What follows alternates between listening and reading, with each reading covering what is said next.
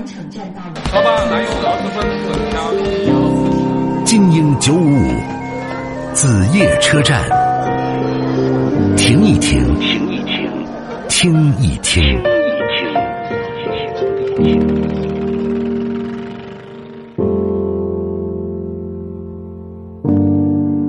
来问候一下张先生，你好，久等了。喂，嗯，是你想跟我说点什么？嗯，呃，我是一个高三学生的家长嗯啊，我想聊一下，就是我我感觉现在压力很大，不是嗯学生压力大，我作为家长我压力很大。嗯现在在嗯十点五十了吧，嗯是吧？嗯，我现在还在学校门口等我小孩，小孩男孩儿女孩儿？来男孩儿高啊，我知道啊，男孩儿高三是吧？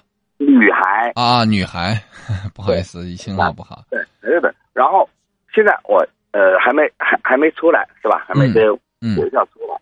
对，他出来以后十一点了吧，回家还要洗澡什么的，还要搞搞到差不多十二点，然后早上六点起床，六点五十要进学校，我觉得真的太累了，嗯，很辛苦。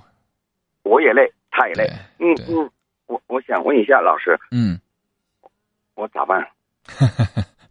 日子照过呗，还能咋办？我先问个题外话啊，女儿希望你来接她吗？啊？女儿希望你每天去接她吗？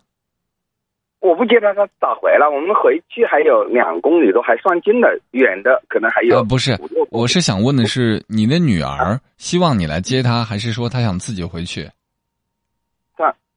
回不去啊！现在咋办？嗯，没公交，现在不，你还是回避了我的问题，就是你的女儿希不希望你来接他肯定希望啊？希望就好。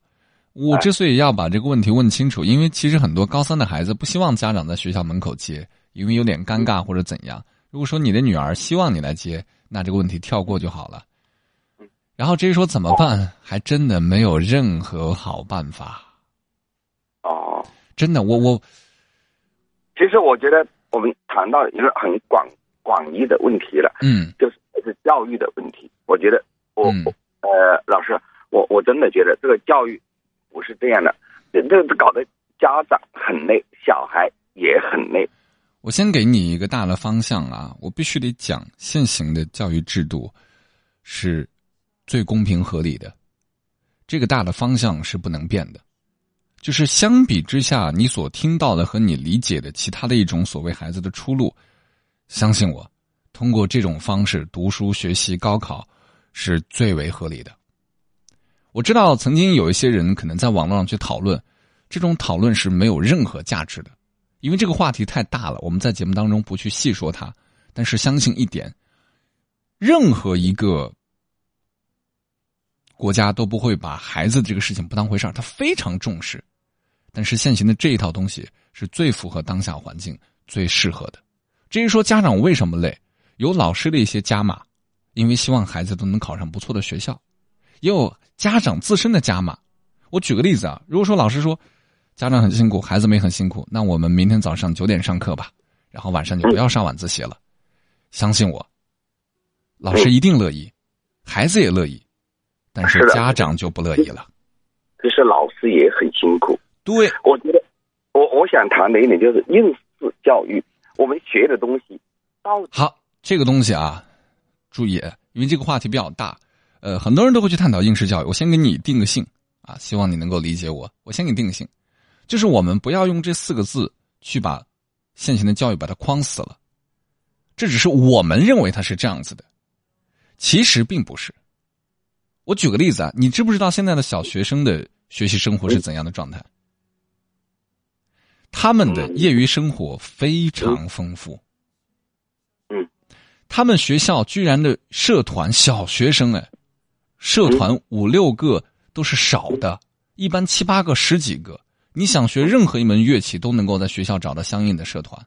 你要是愿意，你想去什么锻炼口才也有，干嘛的也有，干嘛的，就任何都你只要愿意。所以，并不是你所用的刚才那个应试教育四个字能够概括的。其实这个问题的核心啊，讲起来太复杂了。我们不能说一定谁没有错或者谁有错，我们换个角度。嗯，家长我们就说家长那个角度哈。嗯，如果你的孩子成绩下滑了，嗯，你觉得你接下来会怎么办？哎，老师，我先跟你说，我孩子成绩不是下滑，他一直在学校成绩还是可以的，也是嗯、呃师大师大附中，那还算很棒了对，现在呃，我我我只是我作为家长，我在这里等，我我只只是想说一点我自己的心里话，嗯对。而且我们小孩他也是个书法生，嗯，书法生，对。对他也是艺考，他其实成绩也可以，也就是二本没点问题的。对，但是他他爱好这个，从小就搞这个的，嗯。我觉得啊，书法嗯。还是我们国家的一个传统对。文化，对吧？是吧？他搞这个是吧？我我我我也理解他嗯小孩是吧？嗯但是我觉得没必要搞得这么累。现在你看他搞书法，你搞书法，你文化，你数学什么的，那搞那么多复杂干嘛？我告诉你啊，这个吧，我们辩证的看，你如果觉得是比较复杂的，你其实不需要让孩子参与就行了。我知道你可能会说不参与会有什么什么样的后果，呃这些后果其实没有想象的那么可怕了。你上了大学，你会发现很多孩子就会报什么人力资源什么培训证啊，什么营养师资格证啊，考这种乱七八糟的。其实国家都三令五申早都作废了，可就是有些这种商家也好，机构也好，就是诓钱。包括这种你刚才说的书法，如果我的孩子练书法，包括他学音乐，我是绝对不会让他考任何级别的，他想怎么弹就怎么弹，是 对吧？所所以我觉得好多嗯，资格证还是认可的，好多资格证。对，这就是说到核心上了。当你在吐槽这个制度，就是所谓你对这个教育有一些呃自己理解的时候，其实你恰恰也是促成了这种不良风气的一环。是的，如果你都像我一样，我的孩子我是绝对不可能让他去参加什么钢琴考级，我是不可能，我没打算。他如果说他想成为音乐家，那另当别论啊。如果说他只是好爱好玩一下，我绝对不会逼着他练琴的。他想弹就弹那，有多少能够成为音乐家的？对呀有多少能够成为书法家的？对呀能够画家的太少了。对呀现在你看，我们嗯，您听我说好吧？嗯呃，今年是吧？考艺考的，嗯就是说，呃，考画画的嗯，是吧？嗯八千多人，嗯，考书法的三千多人，对能够录多少人啊？对几十个，一百多个，对，两百多个，嗯你算过来多少分之一啊？三十分之一、四十分之一，嗯，大多数你耽误半年多甚至一年的时间，你去对搞一个，对，能够得到什么？你其实耽误了，你可能在学校里搞，你考个二本嗯是吧？嗯。很容易，可能啊，如果所以我觉得好好考试，就是我我我现在个人，因为呃大哥，其实你明白，我第一是时间的问题，第二这个话题太大了，你可能也理解我在节目当中有些可能就是没有办法去探讨啊。但是我我要讲一点，就是呃，他的成绩还行，考二本的话，安安心心让他读书考试。艺术它是一个修养身心的东西，如果他未来还爱好，让他继续。如你所说，想成为某个方面的艺术家，其实是件很难的事情。嗯，而且我个人觉得，艺术修养一定是建立在你有一定的知识体系的架构上，这个艺术修养才能体现出来。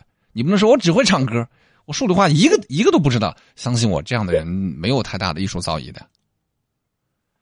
但是现在考试是这样的，你艺术要一定的分数，然后你成绩还一定的分数。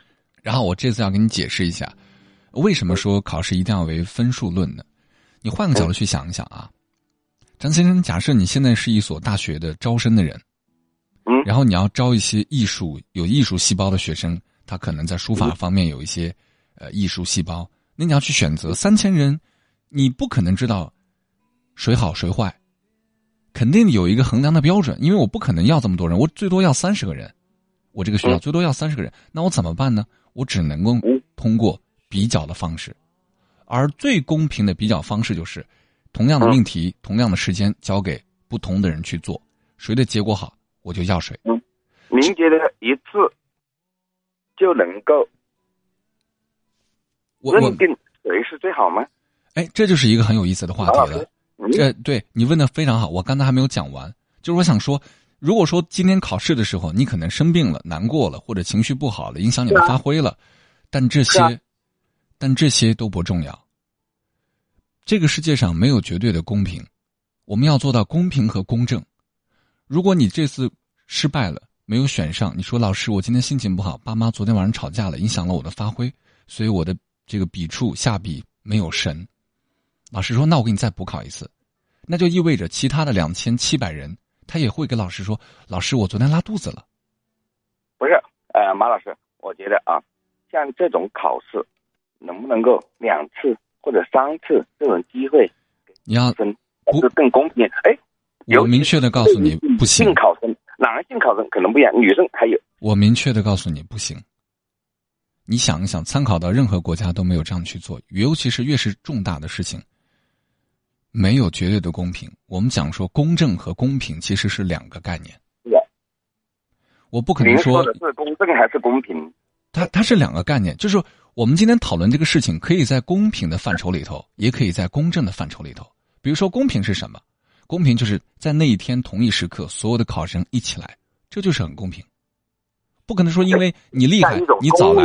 条件下的一种平均的一种那种范畴是吧？公正啊？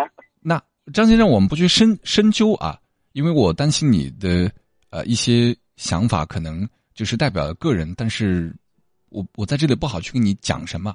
但我想讲一点，你刚才说的这个就是古今中外都没有，哪怕是科举制度，也就考完也就过了。我们分。科举制度，你要知道，那些人去北京考趟试，可了不得呢。可能从这儿出发半年才到北京就考次试，考完就完了。国外它并不是实行我们这种一考定终身的制度。张先生，永远记住啊，记住，千万不要看着这里的月亮，吃着这里的饭，去惦记着别人的太阳和别人的饭。不同的环境，不同的去法，不同的玩法。如果说你只盯着某些地方的亮点，而忽略掉某些地方的缺点，这是有失偏颇的。而我们大多数，嗯，我觉得作为一个成年人，应该考虑到对方的优点的同时，也得看到对方的缺点。那你既然讲到了，我就在这里发散一下哈。比如说，你去其他的国家去上大学，你会发现学费非常之高，高的你可能承担不起，但是你们从来都不会去提。您又有一点误解，只是我们，我们去读。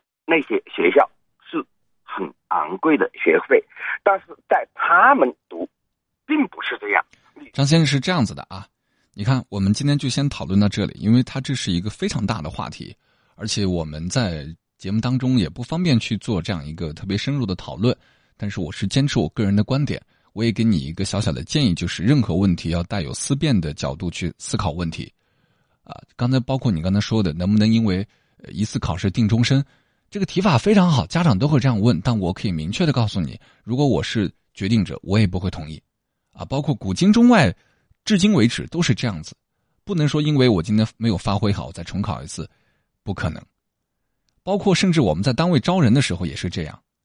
好，呃，张先生辛苦了，你我没有办法再 没有办法再聊了，因为我觉得话题深入下去可能会有一点点不太方便去聊了，所以先跟您说再见。我说点题外话啊。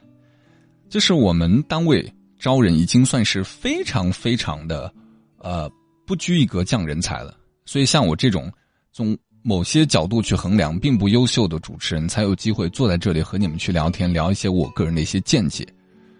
但这就是我们如此之不拘一格降人才的这个招人环境，我们有些严格的要求。比如说四月一号那天下午要开招聘会，那你下午就到。你如果到不了，你给我打个电话，我接受。如果说你那天没有打电话，你也没有到，然后到了五月一号，你给我打电话说那两天家里出事了，我没有来，我也没有给你打电话，不好意思，我现在能不能来？对不起，不能来，因为我要对其他的考生也要公平公正的，你明白吗？包括刚才的张先生说，可不可以考两次？先不讲公平公正的问题了，先讲成本的问题。组织三千人考试，你真的以为它是没有成本的吗？我们的教育资源就要浪费在这种事情上吗？这是欠考虑的。古今中外都没有这样的先例，所以这种问题我们不要去纠结。如果你非要去钻牛角尖的话，我只能把它跳过去，没有办法去说明白这件事情。的确，你有你的难处，比如说有些女孩子可能那两天生理期真的不舒服，没有发挥好。但对不起，高考它就是六七八，我没有办法为她去改变。如果撞着了，你依旧要用最好的状态去进行的。人生不可能所有的人去公平公正，这是不可能的事情的。还有人出生看不见世界的呢，那怎么办？他公平吗？至于刚才说到了其他的，说有些地方可能已经呃怎样怎样，对于这样的言论，我个人是嗯，我不能说不喜欢吧，也不能说排斥吧，我是不认可的。各位正在听我节目的，我很少去说这么严肃的话题。就是你有没有发现，我们所接受到的信息都是来自一些网络。你很少去翻一本正经的研究学者的书写的东西。你很少，你你这辈子你家里可能都没有这样的书，你可能唯一的工具书就是新华字典吧，对吧？那么问题来了，你为什么在网络上看到别人的一些只言片语，你就要去相信这些事情都是真的？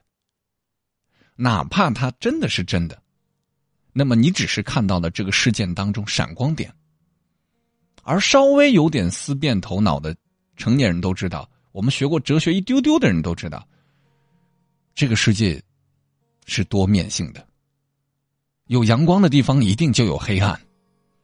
你琢磨琢磨，是不是这个道理？如果说我们总是拿外界的一些光亮去证明我自己有多黑。我觉得这是愚笨的，这是欠缺思考的，这是不成熟的，这种想法甚至是幼稚的。尤其在互联网上的信息真假难辨的时候，这两年已经吃过很多这样的亏了。有些话题我们就在节目上不讨论了，但是你去琢磨琢磨，有多少新闻事件是反转的？曾经闹得沸沸扬扬的。今天就先聊到这儿吧，很少去聊严肃的话题哈。但是我希望所有的成年人能够学会思辨。我觉得缺乏思辨的人生是无趣的。你只能够从众，你只能够在那些虚假的信息当中找到一种认同感啊！这个虚假信息好像戳到了我点，我要去留言，我要去做一个键盘侠。我觉得很幼稚。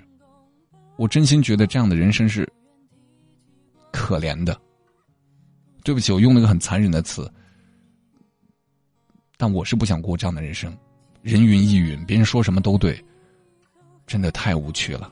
像初见时那样客气，可能我不知道应该有哪种情。